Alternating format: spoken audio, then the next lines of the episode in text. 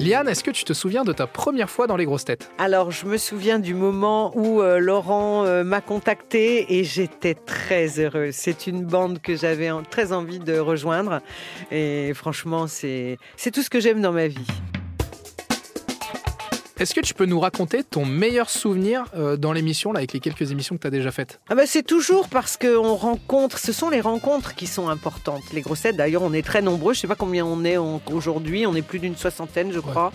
Et en fait, c'est drôle parce qu'à chaque fois, ce sont des, des équipes totalement différentes. Et donc, euh, on apprend toujours. Bon, évidemment, culturellement, on apprend énormément de choses, mais aussi, euh, on rencontre des nouvelles personnes. Euh, Il y a des bons rapports qui se créent. Enfin, c'est très, très agréable.